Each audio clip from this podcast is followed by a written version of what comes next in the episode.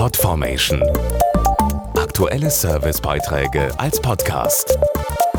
Regelmäßige Infos und Tipps aus den Bereichen Lifestyle und Buntes.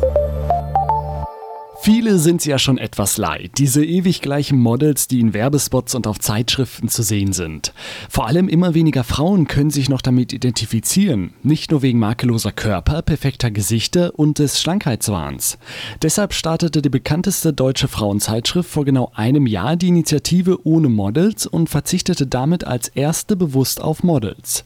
Stattdessen setzte das Magazin nur noch auf attraktive Frauen aus dem echten Leben. Brigitte Huber ist Brigitte Chefredakteurin und mitverantwortlich für den Start der Initiative Ohne Models vor einem Jahr. Wir fanden es einfach nicht mehr zeitgemäß, im Heft relativ austauschbare Gesichter abzubilden, während wir uns gleichzeitig intensiv mit den Leserinnen und ihren Problemen und Wünschen auseinandersetzen. Darüber hinaus hat Attraktivität in unseren Augen eben nichts mit vermeintlichen Traummaßen und Schönheitsidealen zu tun, sondern sehr viel mit Ausstrahlung und Persönlichkeit. Unsere Auflage ist seit der Entscheidung übrigens gestiegen und das Feedback von Leserinnen überwiegend sehr positiv. Im Laufe des Jahres haben sich etwa 30.000 Frauen bei Brigitte beworben.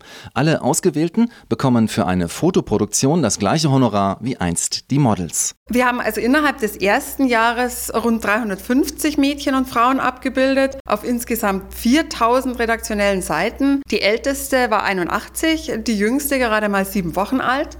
Und das ist eine ganz andere Bandbreite als früher bei den Models, die eher zwischen 18 und Mitte 20 waren.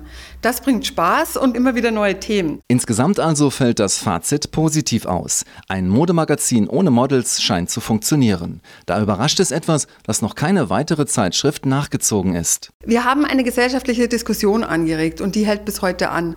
Und wir freuen uns auch jeden Tag darüber, weil wir auch eine ganz neue Lebendigkeit ins Heft geholt haben. Und wir merken auch, dass wir nach einem Jahr schon viel bewegt haben und dass es immer noch viele neue Ideen gibt.